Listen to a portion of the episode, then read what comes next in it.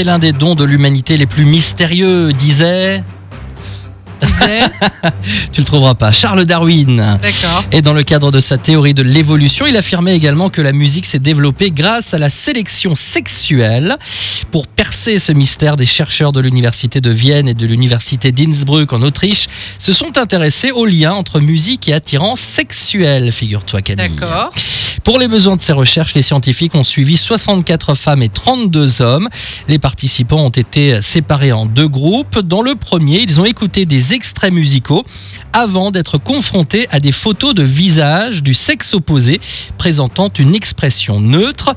Les volontaires ont dû évaluer le degré d'attractivité de la personne présentée avant de préciser s'ils avaient envie de la rencontrer. Les chercheurs ont ensuite suivi le même processus avec le second groupe à un détail près. Les photos leur ont été présentées sans musique. Mhm. Résultat, eh bien, les femmes ont jugé les visages masculins plus attrayants lorsqu'ils étaient associés à de la musique. Des constatations qui suggèrent que la musique a un véritable impact sur l'attirance sexuelle. Étude très sérieuse.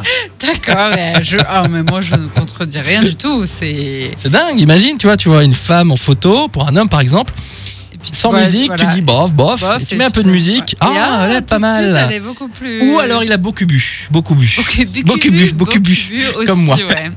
Santé. Voilà.